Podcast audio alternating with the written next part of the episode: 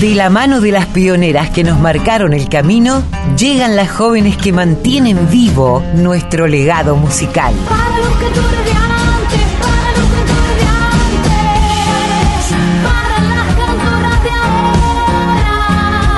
Folk Fatal.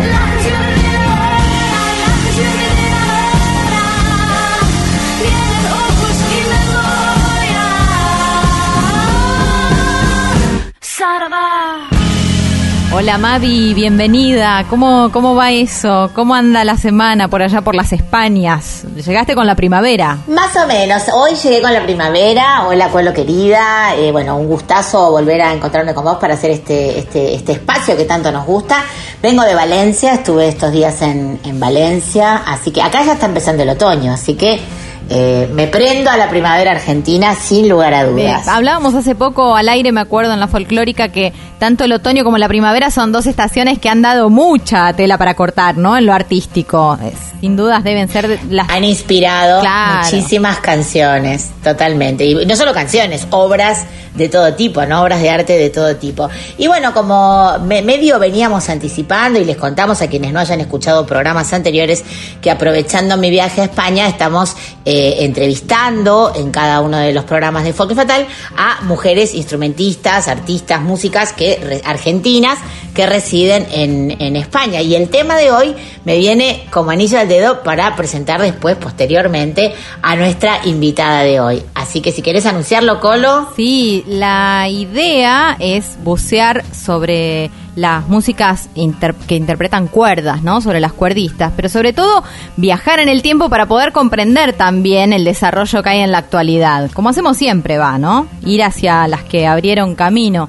Empezando por Celia Torrá, ¿no? Esta mujer que un siglo atrás se hizo escuchar en un mundo de hombres. Totalmente, estamos hablando de Celia Torrá, que nació en Concepción del Uruguay, en la provincia de Entre Ríos, el 18 de septiembre de 1884 y falleció a los 77 años en 1962. Ella era violinista, pianista, compositora, concertista, docente, directora de orquesta y de coros y la primera mujer en usar la batuta en el Teatro Color. Mirá qué dato, ¿no?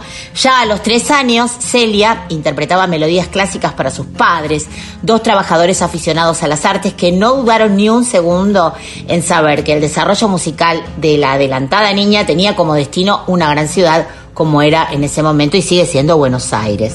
La vida en el conservatorio dirigido eh, por Alberto Williams no era fácil para una mujer de provincias y sin apellido, sin recomendaciones. ¿eh? Conste que en esas épocas muy pocas mujeres se dedicaban profesionalmente a la música, ¿no? En el año 1909 obtuvo una beca y viajó a Europa para continuar su formación musical en Bruselas con César Thompson o en Hungría con Geno Ubay y Soltan Kodali. Desde entonces Celia no paró de abrir caminos. Sí, sus experiencias que fueron innumerables y, muy creativas para popularizar la música de cámara eh, fueron para ella tan grandiosas como aquella tarde de 1949 en el Teatro Colón, como mencionabas recién, cuando tomó la batuta y la orquesta interpretó fragmentos de su propia pieza, que además escuchen cómo se llama, Suite Incaica, ¿no? Hay, hay una música que también hizo un trabajo periodístico sobre ella, Marcela Méndez, que es arpista, también es entrerriana, y fue quien escribió el libro Celia Torrá, ensayo sobre su vida, su obra y su tiempo. Ella destaca que una mujer sudamericana a inicios del siglo XX viaje a Europa y gane en Hungría el premio Van Hal como mejor intérprete del violín no era una cosa común. Muchas de las mujeres que estudiaban música en ese momento no estudiaban para desarrollarse en el mundo profesional. Celia sí tenía ese objetivo y lo logró. Dirigió orquestas, compuso, fue reconocida en un ámbito casi exclusivamente masculino y fue definitivamente una adelantada. en el. Siempre nos gusta eh, descubrir y redescubrir a estas pioneras, como siempre decimos, eh, que, que nos, que nos marcaron el camino y que abrieron el camino para muchas otras músicas. Esta sed de democratizar la música clásica se profundizó con su labor docente y la creación de coros en fábricas y con mujeres, tarea que ejerció hasta sus últimos días. Recordemos, como decíamos antes, que ella venía de una familia humilde y venía de provincias, ¿no? Que, que no le debe haber sido nada fácil abrirse el camino. Y ella decía, yo trabajo para merecer y para merecerme frase que repetía tal vez para no olvidarse cuál fue su punto de partida y para no claudicar ante la difícil tarea para una mujer provinciana de seguir conquistando espacios. También decía, no importa lo que cueste llegar a la masa, iremos sin temor y sin cansancio, no hay que descender, hay que elevarse y en la fuerza del impulso elevar a los demás. Otra de las frases que Celia que en ella reflejan su convicción, esa convicción de devolverle a su pueblo la necesidad de vincularse con el arte, como lo había tenido ella, ¿no? Una activista de sus creencias, podríamos decir, prácticamente en un país donde en esas épocas, al principio del siglo XX, en las orquestas no había prácticamente mujeres. Ella crea en el año 1930 la Asociación Sinfónica Femenina, donde comparte con decenas de mujeres más de 200 conciertos. Te invito entonces, Colo, a escuchar esta obra llamada Vida, Vidita, Vidala, interpretada por Rosa Incaica del disco Cantos del Tucumán. Vida, vidita, vidala, vidalita,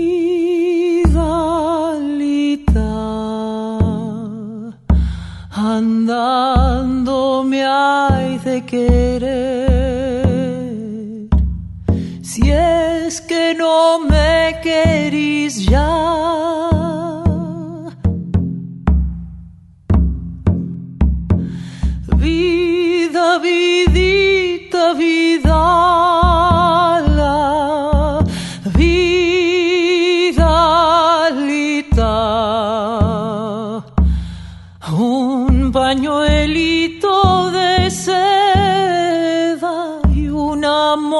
Por estrenar.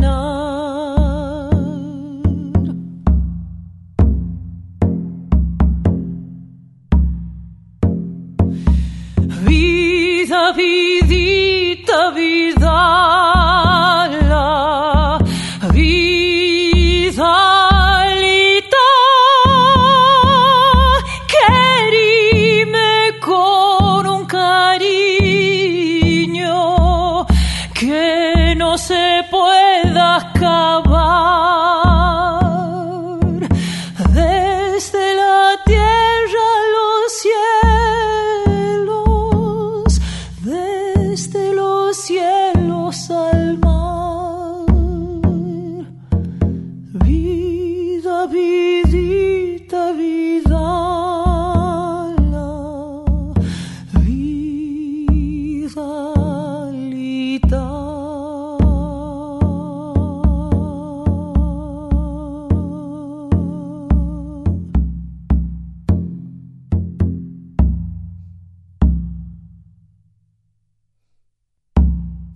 Bueno, para mí un descubrimiento que le agradezco a nuestra producción, a Vicky Egea, me pareció alucinante la, la vida y la obra de esta mujer, de Celia Torrá, quien compuso Vida, Vidita, Vidala, lo que acabamos de escuchar en la versión de este dúo que se llama Rosa Incaica y que forma parte del disco, como decías Mavi, Cantos del Tucumán. ¿Seguimos con las mujeres y las cuerdas? Totalmente. Vamos a continuar con otra cuerdista, esta vez de un instrumento mágico como es el arpa. La mismísima Marcela Méndez, autora del libro sobre Celia Torrá, que compartimos al comienzo. Ella es una arpista entrerriana, dueña de una originalidad y una personalidad artística virtuosa. En su repertorio, que es muy ecléctico, Marcela ha desarrollado una carrera multifacética que la hace reconocida como una de las principales arpistas de su generación. En febrero de este mismo año fue designada directora académica de la Fundación del Sistema de Orquestas Juveniles e Infantos Juveniles de la Argentina.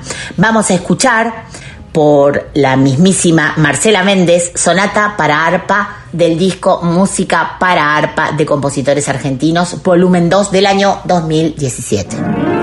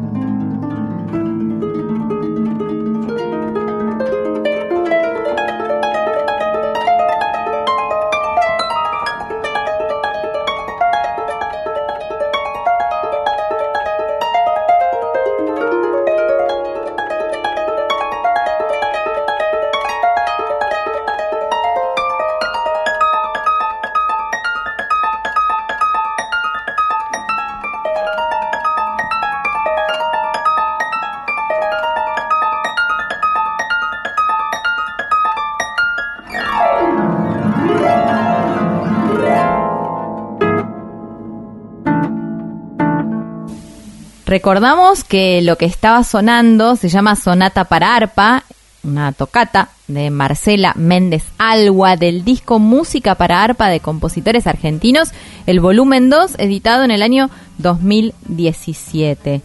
Llega un trío ahora, el trío Gaso Menta Vicente, Mavi. Así es, compuesto por Ailín Gaso, Eugenia Menta y Marcela Vicente. Cuentan que un día se juntaron a tocar y la emoción que les produjo fue tan fuerte al comprobar que un universo de chelos es posible, que así nació la propuesta expresiva para abordar la música popular desde esa sensibilidad. Eugenia dice que lo que siempre la conmueve del sonido que brota de las cuatro cuerdas del cello es la hondura de su sentimiento. Es algo que tiene que ver con cada uno, como, la, como una sintonía del alma. Aline, Aileen, perdón, cuenta que le basta con verlo para sentir la emoción. Luego aparecen los recursos expresivos. Ella dice, abarca muchos rangos, va desde lo grave a lo agudo, con una calidez muy especial. Y por eso es que se puede meter entre las endijas de tantas músicas. Y Marcela apunta, por ahí solo se conoce su canto cálido, que es parecido a la voz humana, pero puede ser vestido de muchas maneras sin dejar de ser. Abre una gran variedad de recursos, acordes, percusión, puede sonar como un bajo, como una guitarra. Te invito, Colo, a escuchar esta versión tremenda de Samba del Chahuanco de Hilda Herrera con la letra de Antonio Nela Castro por el trío Gazzo, Menta, Vicente más Mauro Gentile. Hachan caliente los bombos, picando la selva turbia. Mientras Juan, Chaguanco herido, se va en sangre hacia la luna. Mientras Juan, Chaguanco herido, se va en sangre hacia la luna. Con el cuchillo en el vino, la muerte andaba de chupa. Luego Juan sintió la vida yéndose por las achuras.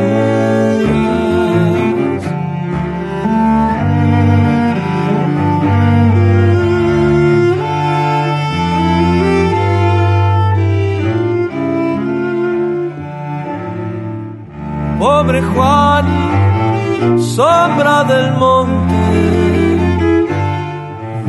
animal del Bermejo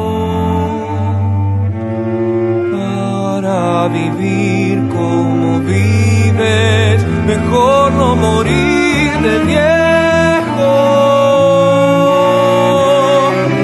Para vivir como vives, mejor no morir de viejo.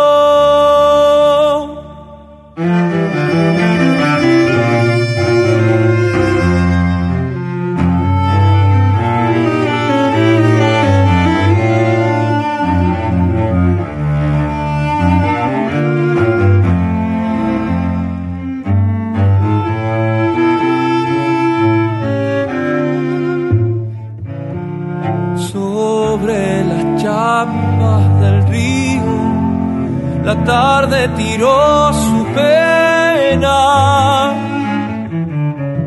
Y una voz arriando troncos la fue echando norte afuera. Y una voz arriando troncos la fue echando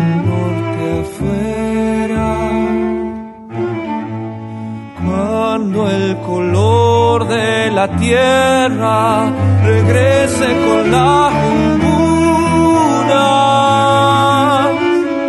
la piel de Juan en el aire será una agua locura.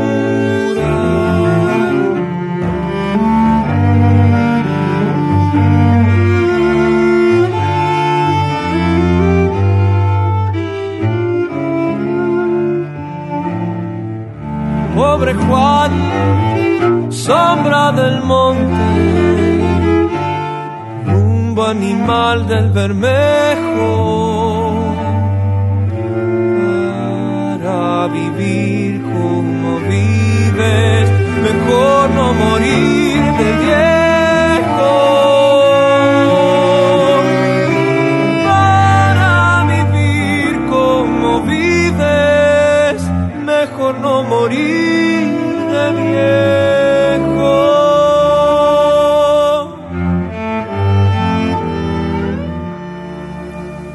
Divina versión de Samba del Chahuanco de nuestra querida Hilda Herrera y de Antonio Nela Castro. Esta la, la han cantado este con Cecilia Todd, ¿no? E Hilda Herrera. Hay una versión muy linda que recomendamos, ¿no? Por fuera de lo que son las mujeres chelistas, que es el, el tema que nos ocupa hoy. Aquí lo que escuchábamos era por el trío Gazzo Menta Vicente más Mauro Gentile, los chelos de Eileen Gazzo, de Eugenia Menta y de Marcela Vicente. Nos vamos a ir ahora al micro que nos presentan nuestras compañeras Mercedes Lisca y Alcira Garido. Ellas también estuvieron investigando, Mavi, sobre las mujeres violonchelistas en la historia. Veremos qué nos cuentan. Mujeres en la cultura musical argentina. Pasado y presente.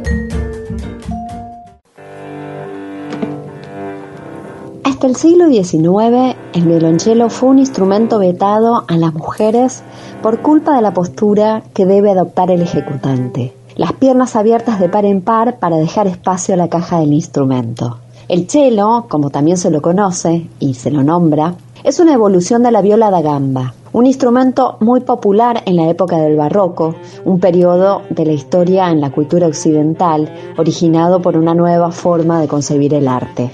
Las pocas mujeres que tocaban la viola lo hacían con las piernas cerradas y el instrumento apoyado en las rodillas, cuando todavía no se había incorporado la pica, que es la aguja larga sobre la que se apoya el violonchelo.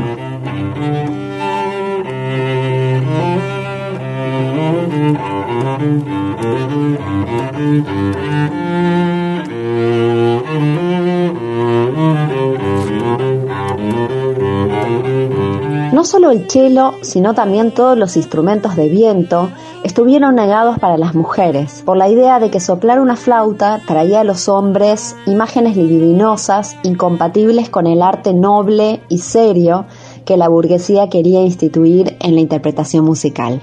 Prácticamente el único instrumento que las mujeres podían tocar antes del siglo XX era el piano y sus derivados, como el clave y el clavecín. En tanto la postura y la ejecución eran consideradas apropiadas para la gracia femenina.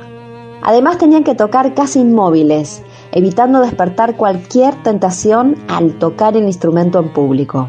Aunque ya se sabe de alguna violonchelista mujer en orquestas del siglo XIX, la postura que adoptaban era necesariamente distinta a la que conocemos hoy.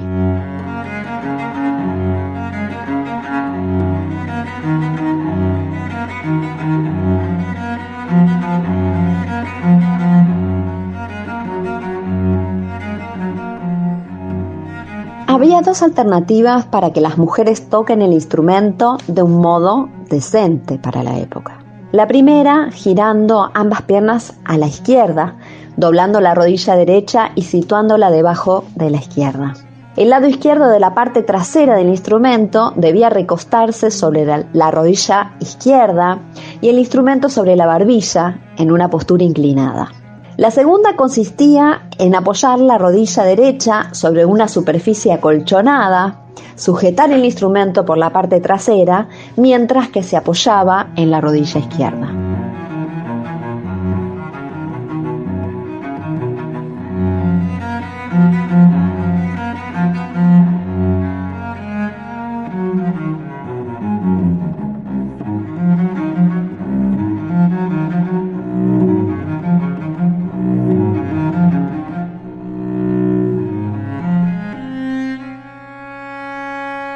Desde la antigüedad se solía decir la frase piernas cerradas que entran íncubos.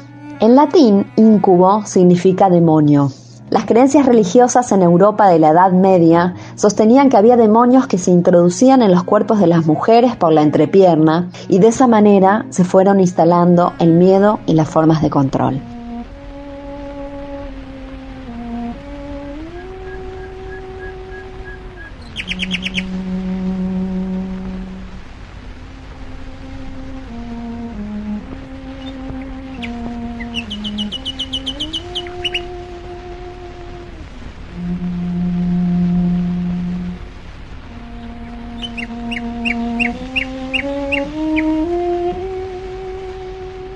Según el Museo de la Música de Barcelona, la primera mujer que situó sin reparos al violonchelo en medio de las piernas, como hacían los hombres, y desarrolló con el instrumento una carrera internacional, fue Guillermina Sugia, nacida en 1985.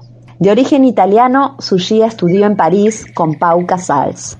Con poca diferencia de años, Beatriz Harrison también adoptó la postura masculina para tocar, pero durante muchas décadas se mantuvieron las variantes de posición. Como recuerda un director italiano, por la década de 1950 aún había visto a una mujer interpretar el violonchelo de lado en una orquesta sinfónica del país.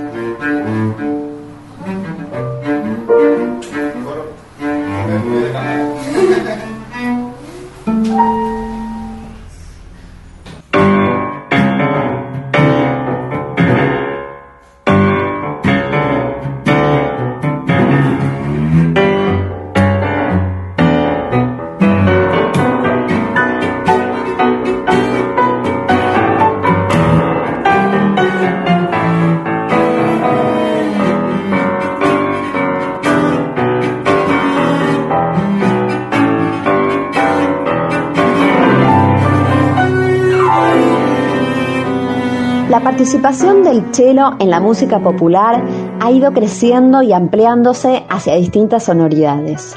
Una de las formas más novedosas es la aparición de chelistas solistas que intercalan el canto con la ejecución del instrumento. En Argentina, entre las músicas mujeres de las nuevas camadas, se encuentran Violeta García, Leila Cherro,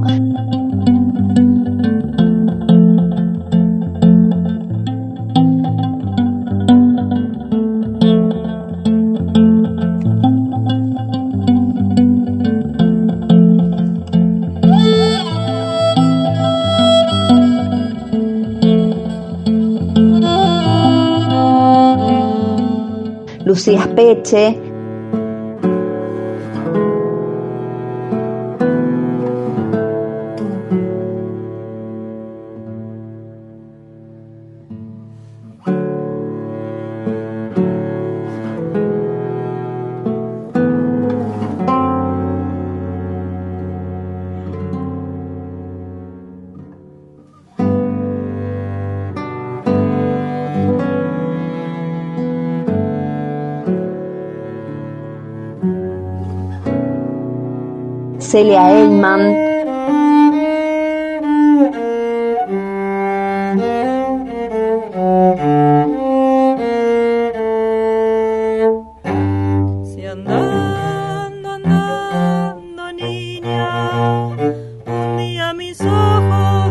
ven pasar. Sofi Quiroga,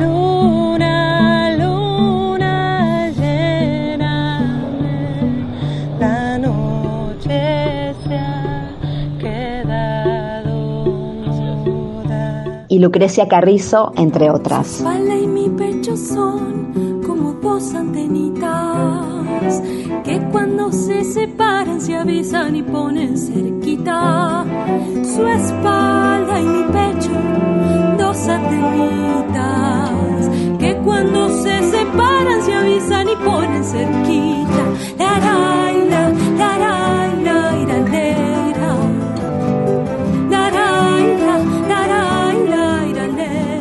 Agradecemos como siempre, ¿no, Mavi, a las chicas que trabajan tanto, que investigan y que nos traen también sus recortes particulares y personales sobre el tema que estamos tratando hoy. Siempre les agradecemos a Mercedes y a Alcira su aporte, eh, su, su punto de vista que siempre nos enriquece y siempre le pone una nota de color a los temas que vamos tratando y a las músicas que vamos difundiendo en nuestro programa. Me viene bárbaro para presentar a nuestra invitada del día de hoy. Ella es Marina Sorín, reside en España hace casi 20 años, toca el violonchelo, toca el fonofiddle, que es un instrumento un poco hijo de, de las cuerdas y de los vientos. Y, bueno, ella nos va a contar mucho acerca de, de, de, su carrera, acerca de su, de todas las etapas que ha pasado. Además es ilustradora. Bueno, es una mujer, una artista como la copa de un pino. Y además está estrenando ahora un proyecto solista donde ella también canta. La, vamos a escuchar una canción y después la charla con ella. Laguna de tu memoria. Me baño desnuda, me baño desnuda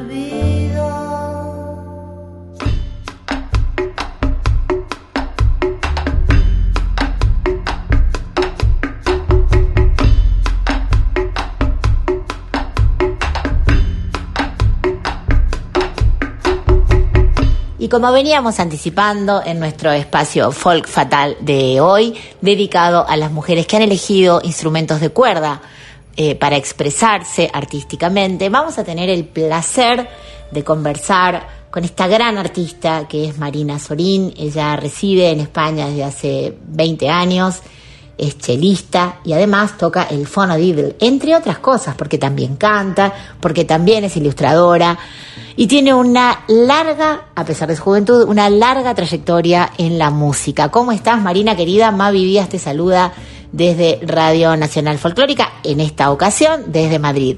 Y como siempre arrancamos, les preguntamos a nuestras queridas y admiradas artistas, ¿en qué momento te engancho? ¿Qué estás haciendo ahora mismo? Hola Mavi, ¿qué tal? Qué alegría escucharte, un placer total. Y bueno, en este momento me enganchás que vengo de un ensayo con una cosa preciosa, eh, con una orquesta sinfónica, tocando eh, músicas de Mastreta, un compositor y músico de aquí de España. Y ahora estoy descansando un ratito porque a la noche me voy a tocar al José Alfredo Bar unas cancioncitas ahí a festejar el aniversario de ese gran bar mítico español. Qué lindo escucharte, Marina querida. Bueno, día intenso, día lleno de música, eh, tocando la música hermosa de Nacho Mastreta, que admiramos mucho también.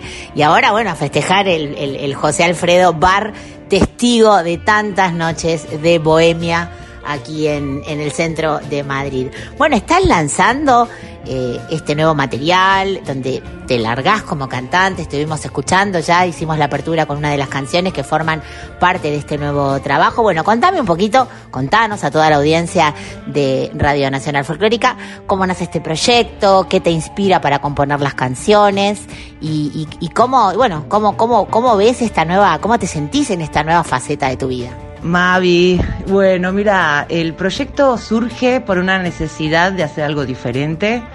Eh, vine muchos años haciendo proyectos instrumentales que me encanta y me encanta interpretar violonchelo, el fonofidel y siempre me gustó cantar y de repente dije, ¿por qué no eh, empezar a hacerlo? Y la verdad que me parece, me parece algo muy divertido y muy eh, y expreso la música desde otro lugar eh, y me inspiraron muchísimas cosas de la vida en general y quería que, mm, sobre todo, divertirme en el escenario. Y creo que mm, eh, pude hacerlo, pude hacer una presentación antes de la pandemia, que fue preciosa en el Café Berlín de Madrid. Y bueno, luego se estancó un poquito y ahora estamos retomando de nuevo, pero ya te digo que es como una necesidad de divertirme y utilizar otros timbres musicales que en este caso sumamos la voz. Bueno, como habrás escuchado, eh, el programa de hoy eh, está dedicado a las mujeres que eligieron los instrumentos de cuerda. Me gustaría que nos contaras eh, cómo llega el instrumento a vos, cómo elegís ese instrumento que es el cello y luego el fonadiddle, ¿no? Y que también nos cuentes un poquito de qué se trata ese instrumento tan particular. Mira, el violonchelo llega a mí porque tuve la suerte de tener un- mi papá que es flautista y tocaba en la Sinfónica Nacional de Buenos Aires y siempre estuve muy rodeada de, de instrumentistas y, ahí empezó a, conmoverme mucho el cello de chica y porque primero me habían dicho, ¿querés tocar el violín? "Mm, No, no, no me, no me gusta tanto. Y de repente, después de unos años, le digo a mi viejo, papá, un violonchelo me encantaría. Ah, no te podrías haber encontrado uno más chiquito, un instrumento más chiquito, pero bueno, eh, tuve mi primer violonchelo y a los 12 años y, a partir de ahí empecé a relacionarme con la música de un modo hermoso, primero desde la clásica, desde el estilo clásico, y luego mm, siempre me había encantado el rock y el jazz y la música brasileña y un montón de estilos musicales, y entonces in- intenté incorporarlo en la música popular. Luego de ello, ya cuando vivo en España, eh, mi querido amigo Diego Galás, un músico excepcional de aquí también, eh, me muestra su arsenal de instrumentos insólitos, entre ellos el fonofidel. Allí lo conozco ese instrumento, me lo presta por un tiempo, me enamoro de ese instrumento terriblemente y después tuve el honor de que me lo regale, porque es un instrumento que no, no, no se consigue. El instrumento consta de una sola cuerda y una especie de trompeta que sale por medio de una agujita y lo toco, digamos, buscando a Wally. O sea, estás buscando las notas y un poco de oído y, con mucho bending porque no, no tiene trastes ni nada. Así que es una joyita para mi vida ese instrumento y al cual estoy tremendamente agradecida a Diego Galás de Atapuerca. Bueno, el instrumento te eligió a vos también y fue a parar a tus manos por algo, ¿no? Hay una identidad en, en, el sonido de tus canciones que tiene que ver con este instrumento y con tu forma de ejecutarlo y haberlo incorporado a, a tu repertorio sonoro y eso está muy claro en, en las nuevas canciones también, ¿no? Venís, yo tuve la suerte de verte en persona en, en Buenos Aires tocándolo eh, y realmente lo has hecho tuyo de una forma muy particular. Otra faceta de Marina que es la de ilustradora. Estuve mirando varios trabajos tuyos realmente hermosos y, bueno, contame también eh, este bichito de, de, de, de, lo gráfico, de lo, de lo visual, cómo, llega a vos y, de qué manera lo has expresado también en tus obras, ¿no? Ilustrando, eh, por ejemplo, las portadas del show de Dodó y otros trabajos. Contanos un poco, eh, hablanos un poco de esa faceta tuya.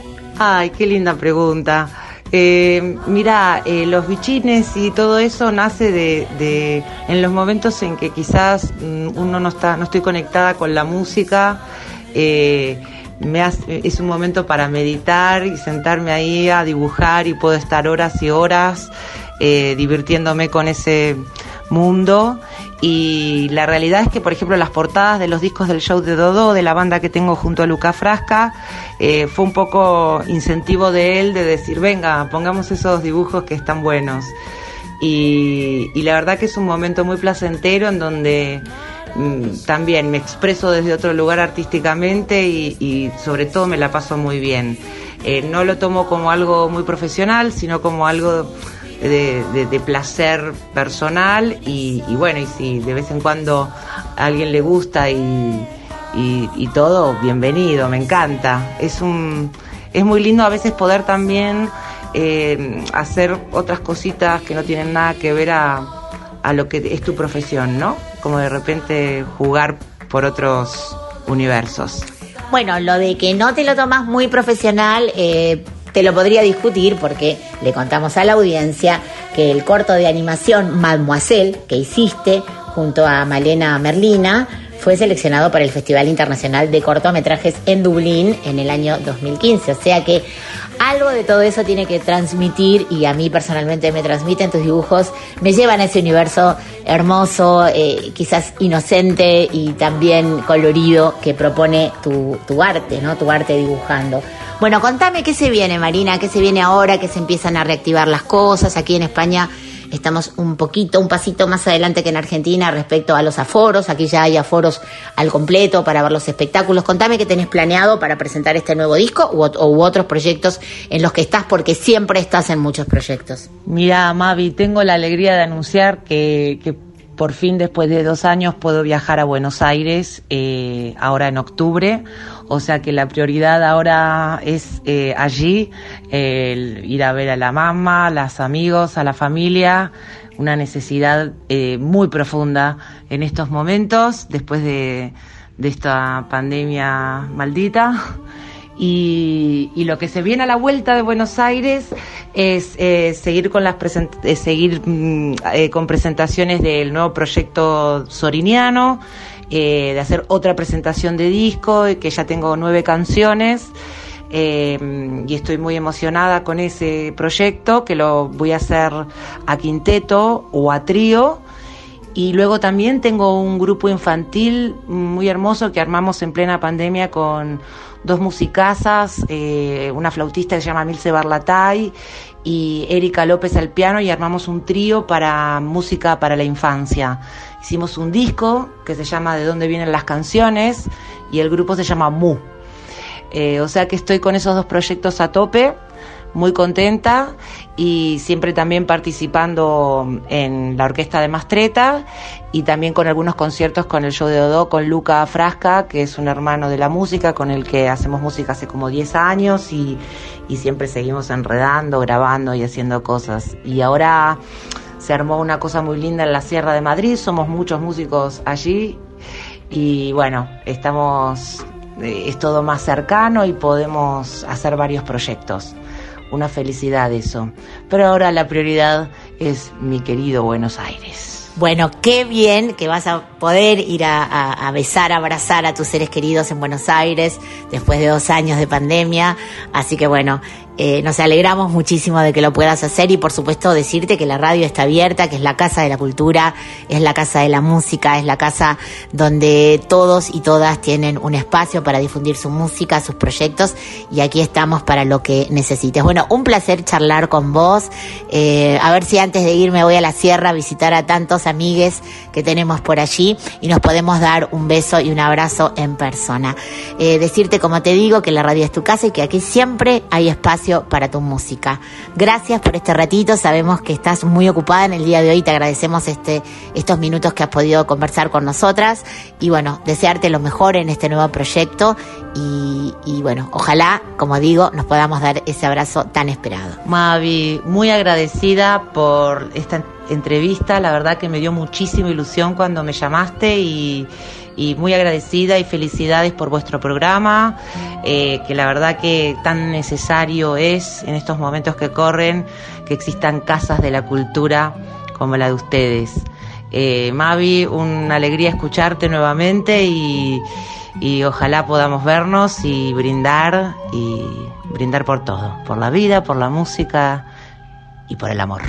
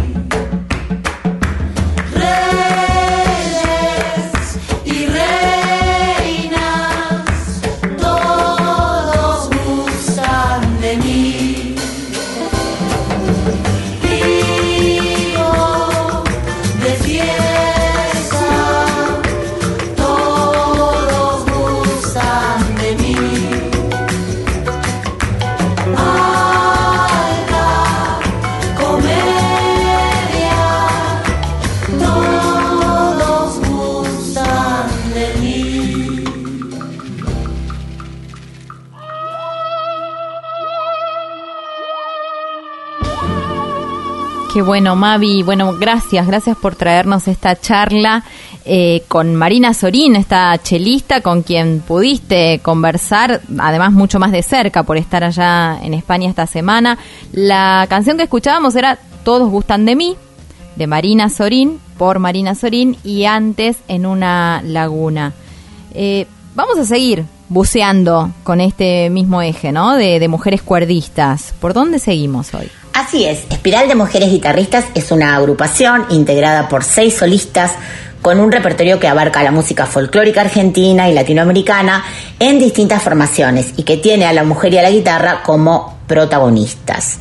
Instrumentistas, algunas de ellas cantantes y compositoras también, que se conocieron en el año 2014 e- y editaron eh, de manera independiente un álbum que lleva por título el nombre del grupo, o sea, Espiral de Mujeres Guitarristas, en el que abordan versiones de piezas de autores como Juan Quintero, Quique Sinesi, Carlos Di Sarli, además de temas propios. Vamos a escuchar entonces Milonga Mafiosa por Espiral de Mujeres Guitarristas.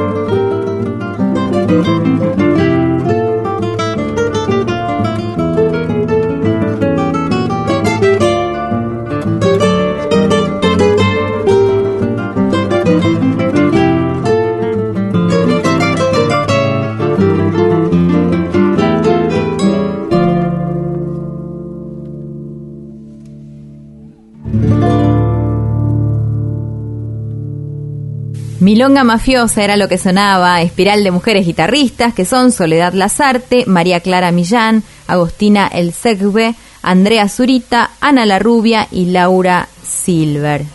Nos vamos ahora al mundo artístico de Lucy Patané. Así es, vamos a, contar algo sobre la querida Lucy Patané, que es guitarrista, baterista, multiinstrumentista, compositora, productora musical y también cantante.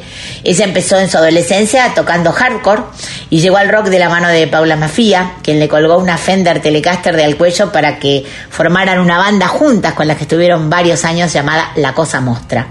Con Marina Fajes experimentó el folk en dúo y en El Tronador. Después, con una orquesta de señoritas, Lucy formó Las Taradas, una banda de boleros, swing, cha-cha-cha, cumbia colombiana, y más tarde fue sesionista acompañando a la artista Natalia Oreiro. Todo esto tuvo que pasar para que Lucy eh, se largara a hacer sus propias canciones con un disco multipremiado, además como productora. Vamos a escuchar Clavícula de y por Lucy Patané. Hoy tengo un gran honor compartir música con Lucy Patané. Ella es una artista enorme, gran guitarrista, compositora, intérprete, cantante, todo bien. Eh, me gusta mucho su personalidad, es arrolladora realmente. Vamos a compartir una canción que se llama Clavícula de ella. Hoy, Lucy Patané.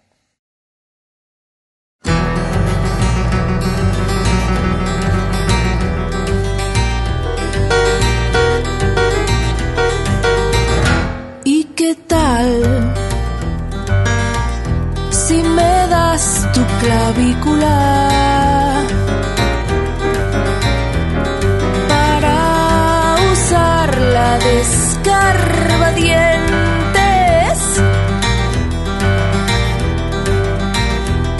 ¿Has visto? Se me han quedado unos besitos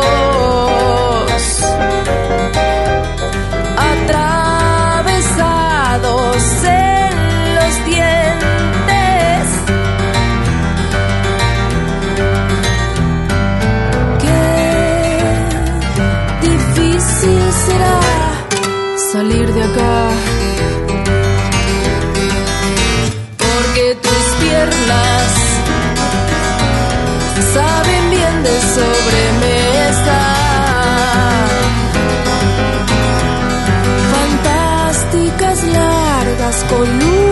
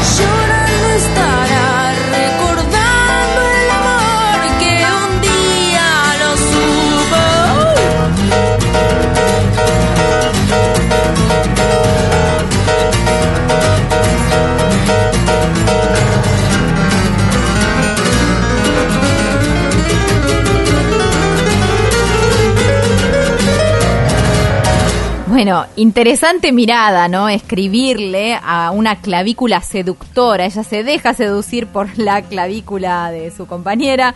Lucy Patané es quien cantaba, quien, quien tocaba junto a Lito Vitale en el programa A la Medianoche que conduce Lito.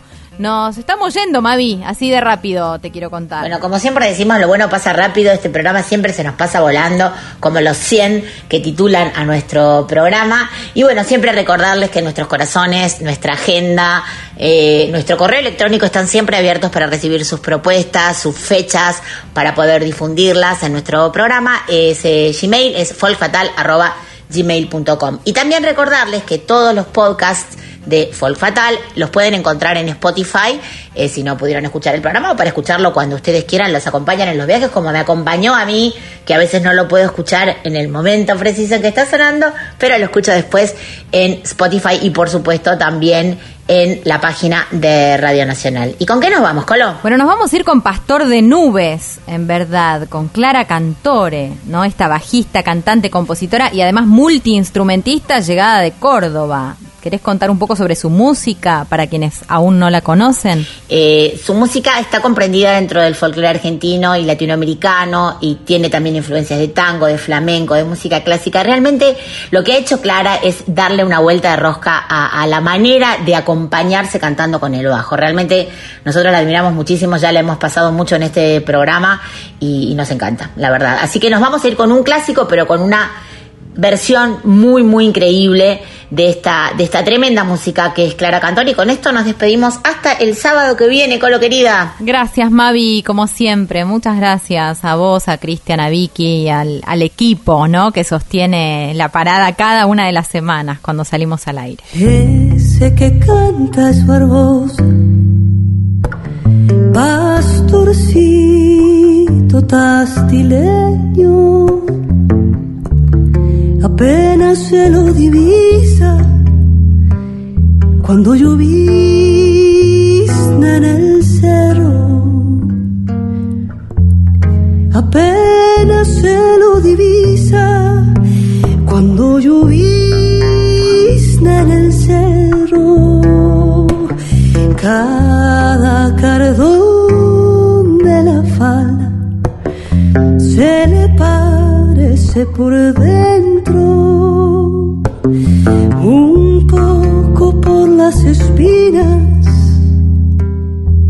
pero más por el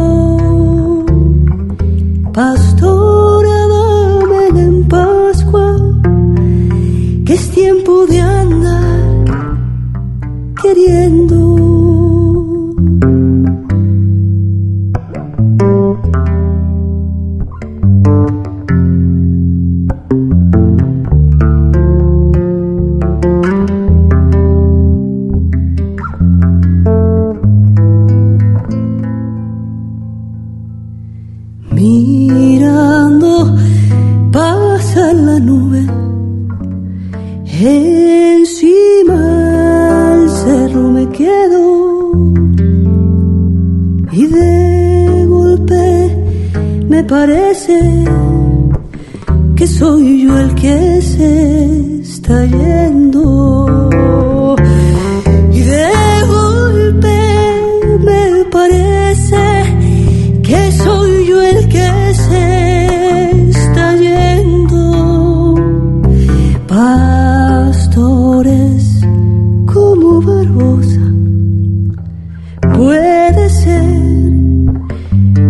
que